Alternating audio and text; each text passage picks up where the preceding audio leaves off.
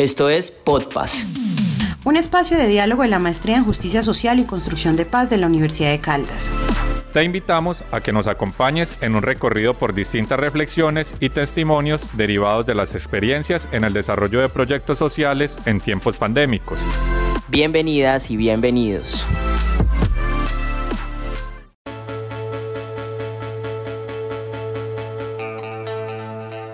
Hola a todos y todas. Hoy traemos el episodio Organizaciones Sociales del Oriente Caldense en tiempos de pandemia. Esperamos disfruten de las experiencias de nuestros invitados. Soy Andrés Espitia, trabajador social. Soy Daniela Correa Quintero, trabajadora social. Y soy Sebastián García, comunicador social. Como ya les dijimos, tenemos diferentes invitados. Ellos hacen parte de las organizaciones sociales del Oriente de Caldas pero Dani, explícanos qué es el Oriente de Caldas y qué municipios lo conforman. Claro que sí, Sebas. El Oriente Caldense es una región del departamento de Caldas conformada por los municipios de Marulanda, Pensilvania, Manzanares, Marquetalia, Norcasia, Victoria, Samaná y La Dorada. Es una región con un amplio potencial turístico, ecológico y ambiental con aproximadamente 185.239 habitantes. Económicamente tiene vocación agrícola, ganadera, pesquera y de pequeña industria. Además, gracias a su riqueza hídrica, es una de las zonas donde actualmente se están desarrollando gran cantidad de proyectos hidroenergéticos.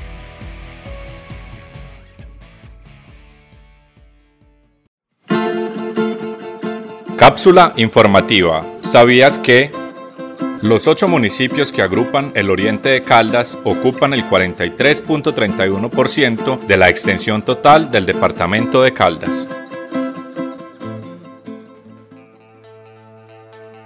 El oriente de Caldas es una de las zonas con mayor afectación por el conflicto armado en el departamento. Solo en el municipio de Samaná hay incluidos el 96% de su población en el registro único de víctimas, todo por la ubicación estratégica de esta región que se configuró como una ruta de fácil acceso a los departamentos de Antioquia, Cundinamarca, Tolima y Boyacá, lo que hizo que grupos armados como las FARC, las AUC y el ejército vivieran en permanente disputa por el control territorial.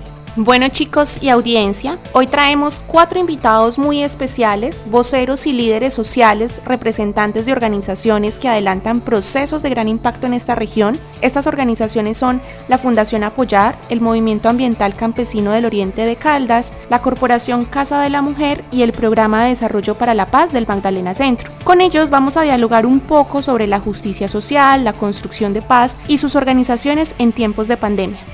Para empezar tenemos a Viviana Giraldo, coordinadora de proyectos de la Fundación Apoyar, una organización que lleva 32 años de trabajo en el país y en el oriente de Caldas con comunidades campesinas, víctimas del conflicto armado, niñas, niños, jóvenes y mujeres en diferentes regiones del territorio nacional. También nos acompaña Javier Moncayo, él es el director ejecutivo del Programa de Desarrollo para la Paz del Magdalena Centro. El PDPMC es una organización sin ánimo de lucro que lleva 15 años trabajando en los departamentos de Antioquia, Caldas, Boyacá y Cundinamarca por el desarrollo y la construcción de paz. Seguimos con Claudia Patricia Velázquez, presidenta de la Corporación Casa de la Mujer y una líder social de la comunidad de víctimas del municipio de La Dorada. Esta corporación lleva 13 años aproximadamente de trabajo con mujeres víctimas de violencia de género. Nuestro último invitado es Germán Restrepo, vocero del Movimiento Ambiental Campesino del Oriente de Caldas, organización de campesinos de los municipios del Oriente que vienen realizando acciones de resistencia social frente a los temas de afectación ambiental que se viven en la región. Bueno, y para iniciar quisiéramos escuchar a nuestros invitados y saber qué entienden ustedes por justicia social y construcción de paz. Justicia social es cuando tengamos igualdad de derechos, igualdad en garantías, cuando no tengamos ninguna falencia ni en salud, ni en vivienda, ni en educación, ni en empleo. Yo construyo paz desde mi interior. Es cuando respeto el pensamiento del otro, es cuando tengo buena relación con el otro, es educar, colaborar, gestionar, solucionar. Eso es construir paz.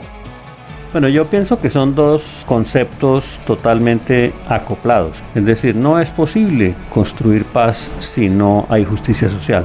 Yo siento que la justicia social es aquella que le da a las personas lo que necesitan derivado de su dignidad como seres humanos. En contraste, la injusticia es cuando esos beneficios se concentran en pocos en detrimento de una mayoría. Es obvio que en medio de un contexto de injusticia social, pues no puede existir el concepto de paz, porque la gente siempre estará luchando por conseguir su bienestar. La justicia social para mí es básicamente la posibilidad de hacer una distribución justa y equitativa de los bienes, de los servicios, también digamos el respeto y la promoción de los derechos para todas las personas sin menoscabo de su condición económica, social, religiosa, étnica. La justicia social es concebir al ser humano en su condición de ser humano como único tópico importante y que todos los bienes, los servicios lleguen a todos en la misma forma sin ninguna distinción de ningún tipo. Bueno, todo lo que hacemos como actores sociales es precisamente eso, buscar un equilibrio entre, entre, lo, que, entre lo que soy como individuo y lo que la sociedad eh, eh, ha implementado como forma de vivir. ¿Qué pasa cuando, cuando hay un desequilibrio frente a, lo esencial y a lo, y a lo mancomunado? Pues lógicamente que se, que se, que se rompe el equilibrio y, y, deja de haber paz, deja de haber armonía, porque eh, hay diferentes intereses y, el interés económico a veces prima por encima del interés social, el, interés comunal. Yo entiendo que, es lograr establecer formas claras de convivencia, formas claras de participación ciudadana que sean efectivas y que tengan incidencia en el ámbito político, académico, jurídico y en todo lo que respecta en construcción de, sociedad, todos los frentes de construcción de sociedad. Entonces pienso que, es eso, yo creo que a, eso es que precisamente estamos llamados, ¿no? a hacer una construcción justa en nuestros territorios y nuestras sociedades de, una paz eh, armónica y sobre todo justa. Podemos ver con esto entonces que la justicia social y la construcción de paz son dos categorías que tienen una relación inherente, destacando conceptos de igualdad, satisfacción de necesidades básicas, acceso a servicios, distribución igualitaria para todos los ciudadanos, de acuerdo a las voces de nuestros líderes. En este sentido, quisiéramos saber, ¿ustedes como organización aportan a la construcción de paz? ¿Por qué? Apoyar lleva 32 años apostándole a la construcción de paz en el territorio colombiano a través de diferentes acciones. Nosotros tenemos unas líneas de intervención para la construcción de paz, para la incidencia y la participación en escenarios públicos y políticos, para la autogestión comunitaria, para los emprendimientos, para la formación humana y social, que es como la base de todo, es la que permite dejar capacidad instalada para que las personas y las comunidades se arraiguen de sus territorios, de sus procesos y para que cuando llegamos a ellos a través también de la entrega de bienes y servicios que de alguna manera contribuyan a mejorar las condiciones de vida de ellos, esos bienes y servicios puedan ser de alguna manera distribuidos de forma justa y equitativa, pero que además sigan siendo para ellos un motor de su propio desarrollo. Eh, claro, como, como organización somos constructores de paz. ¿Y cómo lo hacemos? Lo hacemos es escuchando todos los actores y siempre nunca poner a competir ningún actor social con otro actor social. Al contrario, nosotros pensamos que, que, la sociedad debe funcionar igual que, que funcionan los bosques naturales. Los bosques más sanos y los más dinámicos son aquellos que son heterogéneos, no homogéneos, es decir, donde hay muchos individuos con diferentes capacidades, eso es un bosque sano, mientras que un bosque homogéneo es un bosque con muchos individuos de la misma especie. Entonces nosotros que buscamos que la sociedad sea eh, una construcción colectiva y la construcción colectiva se da a partir de la diferencia a partir de observarnos como individuos diferentes y construir conciencia colectiva. Entonces sí, de esa forma aportamos a la paz y yo creo que estamos trabajando muy fuerte en eso. Nosotros no etiquetamos a ningún tipo de actor, no etiquetamos al actor social, no, etiquetamos al actor comercial, no etiquetamos al actor político, no los etiquetamos porque eso es, eso es lo que ha hecho la sociedad actual, etiquetar cada forma de comportarse, de hablar. Aquí ya tenemos que es entrar al diálogo entre seres humanos y entre individuos y empezar a, hacer ese gran cocimiento, por llamarlo de alguna manera, de, una idea mucho más eh, global de lo que necesitamos como seres humanos. Bueno, hay una cosa que es clara de entender y es que los conflictos tienen unas dinámicas que los generan y unas dinámicas que los perpetúan. Cuando uno trabaja en construcción de paz, uno debe reconocer esas dinámicas y debe hacer ejercicios para transformar esas dinámicas. Las personas que más saben sobre esas dinámicas son las comunidades que han sufrido la guerra. Uno le pregunta a la gente que ha estado en las zonas de mayor conflicto por qué se dio el conflicto y la gente es capaz de señalarle a uno con mucha claridad cuáles han sido las razones. De manera que lo que yo siento es que eh, esa identificación y generar las capacidades para transformarlos son lo que hace un ejercicio de, construcción de paz y en eso es en lo que hemos estado trabajando 15 años. La Corporación Casa de la Mujer sí aporta a la construcción de paz. ¿Por qué? Porque nosotros respetamos la opinión de cada una de las socias, porque gestionamos recursos para sus necesidades, porque estamos pendientes de lo que ellas necesiten y que si está al alcance de nosotras podemos dárselo, se los damos. En estos relatos podemos identificar que los objetos misionales de las organizaciones que representan orientan su actuar a la construcción de paz desde la incidencia en la participación ciudadana, la autogestión para la satisfacción de necesidades, la formación en capacidades, el respeto por la diferencia y el reconocimiento como fuente de transformación de los territorios. En concordancia con lo dicho hasta el momento, ¿Qué otras acciones deberían hacer como organización para promover la justicia social en el territorio? Yo pienso que el PDP necesita tener una mayor personería política. Yo pienso que el PDP necesita acompañarse de los pobladores para hacer una incidencia política más fuerte, que movilice más la inversión pública, porque siento que eh, somos muy buenos para fortalecer a la gente, pero el aspecto de la capacidad para mover a los políticos no es tan bueno. Y hay que, hay que ganar experiencia en esto, hay que ganar experiencia en el marketing político, en convencer a los políticos de que es conveniente, es una buena inversión hacer aportes a las necesidades de las, de las comunidades. En eso todavía nos falta formarnos.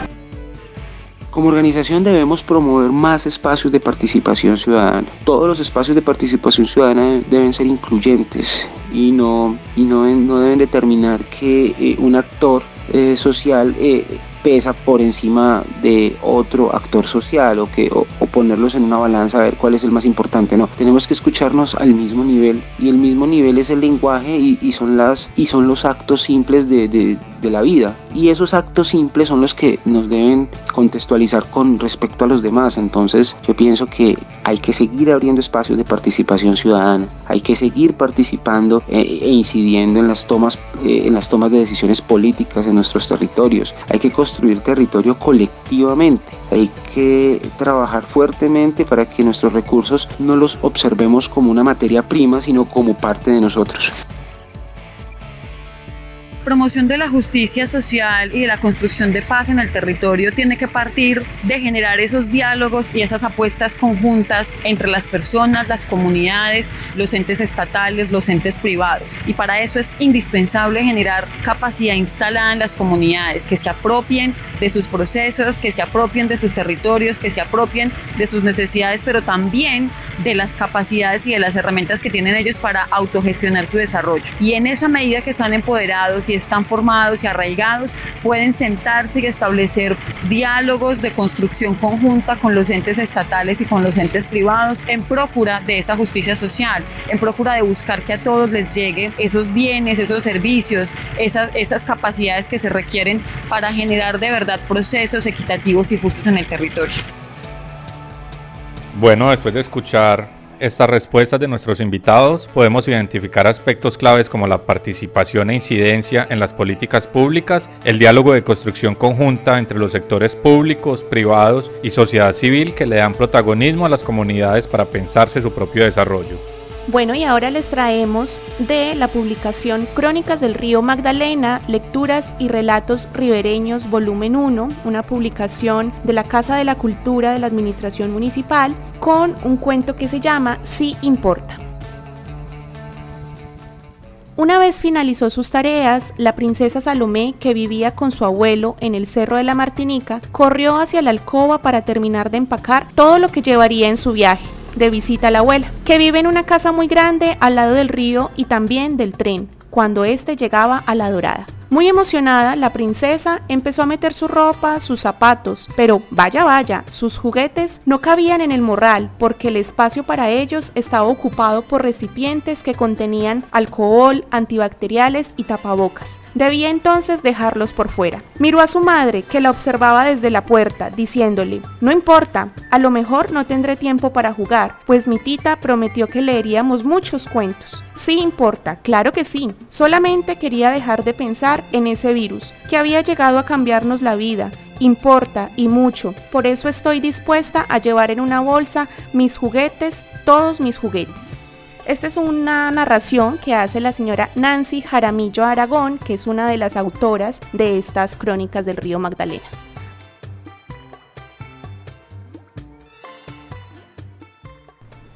Bueno, compañeros de mesa y queridos oyentes, eh, luego de vivir un año bastante difícil para todo el planeta eh, por culpa del COVID-19, no podemos dejar pasar esta oportunidad sin preguntarle a nuestros invitados ¿Qué pasó con estas organizaciones sociales en medio de la pandemia?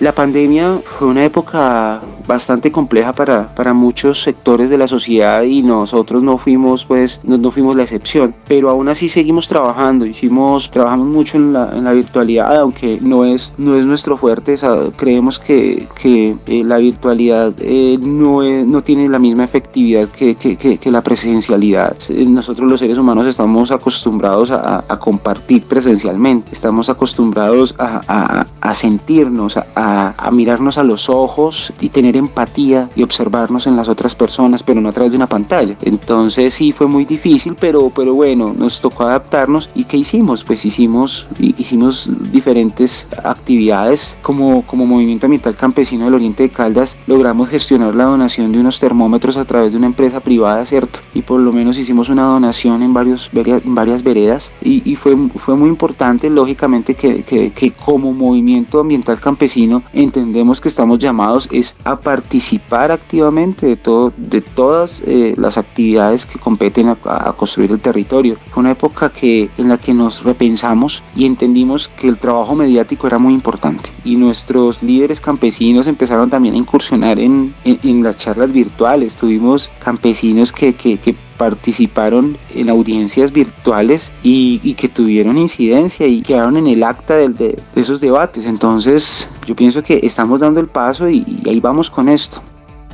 En medio de la situación de pandemia, la corporación tuvo una comunicación asertiva con sus socias, estuvimos atentas a sus necesidades, a algunas personas se les colaboró, seguimos trabajando en la virtualidad, pero se siguió haciendo todos los talleres, se hicieron charlas más seguidas con las psicólogas, se siguió trabajando las manualidades, se hizo zumba virtual, el programa siguió saliéndolo cada 15 días eh, con, con cosas positivas, pensamientos positivos para que las socias estuvieran siempre bien. Eso fue lo que siempre se trató de hacer.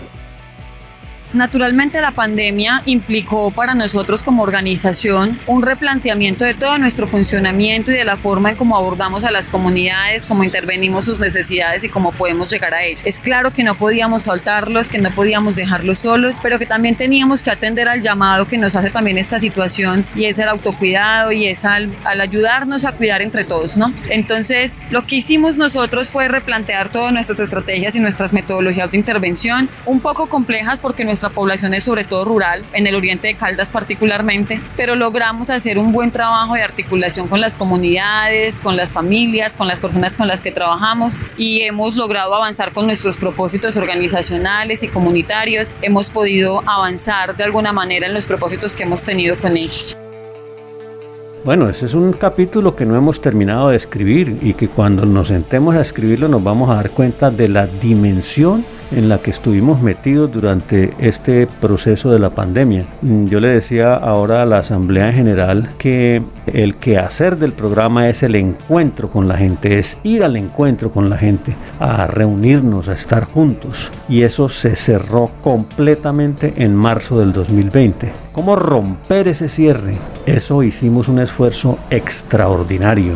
Y yo pienso que a pesar de que las cifras de participación fueron menos en el 2020 que en otros años, lo que podemos decir es que se mantuvo vivo el programa. Y hay algo que a mí me parece fundamental, el esfuerzo del equipo de trabajo en trabajar y en crear cosas para las cuales no tenía mucha experiencia, como es el tema de las plataformas virtuales, etc. Pero el esfuerzo más grande de todos fue el de las comunidades. Personas que, digamos, tienen incluso hasta problemas de lectoescritura y ser capaces de abrir un teléfono y conectarse con otros para un foro, para una conversación, para una mesa. Eso fueron digamos, fue de todas maneras una gesta, una gesta heroica de, todo el territorio, de todo el equipo, incluso de los mismos eh, asociados para mantener vivo un proceso y de hecho está vivo.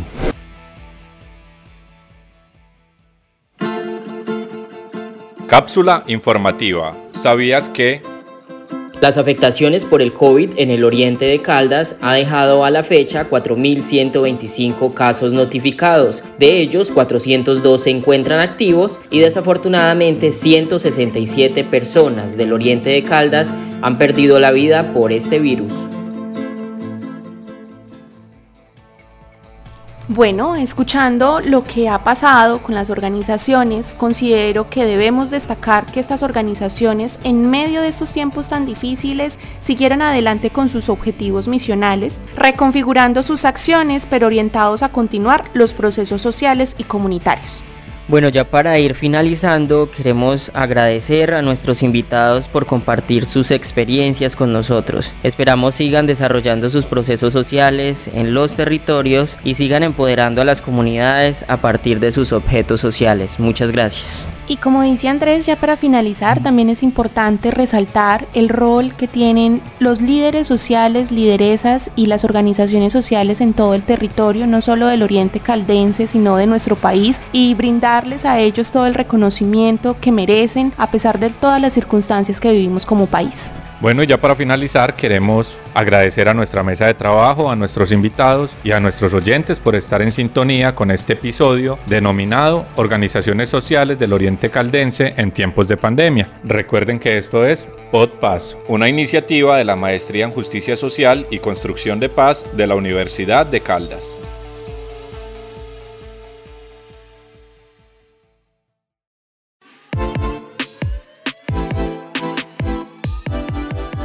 Esto es PodPaz. Un espacio de diálogo de la Maestría en Justicia Social y Construcción de Paz de la Universidad de Caldas. Te invitamos a que nos acompañes en un recorrido por distintas reflexiones y testimonios derivados de las experiencias en el desarrollo de proyectos sociales en tiempos pandémicos